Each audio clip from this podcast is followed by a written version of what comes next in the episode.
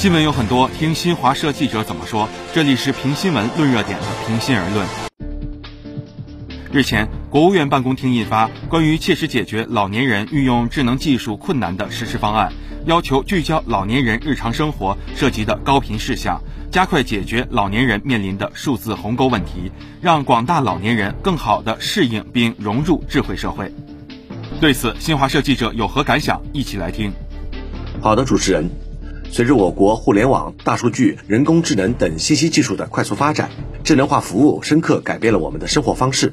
但不少老人不会上网，不会使用智能手机，在出行、就医、消费等日常生活中遇到了一些难题。对他们来说，智能技术、数字化服务有时像一道无形的屏障，把他们隔绝在外。一个社会对待老年人等弱势群体的态度方式，检验着社会的文明程度。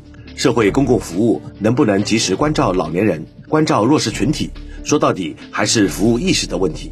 要从根本上解决老年人等群体对智能技术运用存在的困难，换位思考，关注他们的需求，让更多人享受数字化时代的发展红利。此次方案的出台，可以说是对各级公共服务部门和机构的一种指导和倒逼，不仅给老人更周全、贴心、直接的便利化服务。更围绕老人出行、就医等高频事项和服务场景，给出具体指导意见和方案，切实增强了老年人在信息化发展中的获得感、幸福感、安全感。每个人都会老去，都会经历跟不上时代的那一天。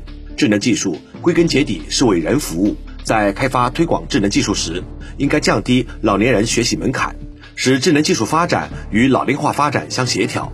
要加强培训、教育和引导。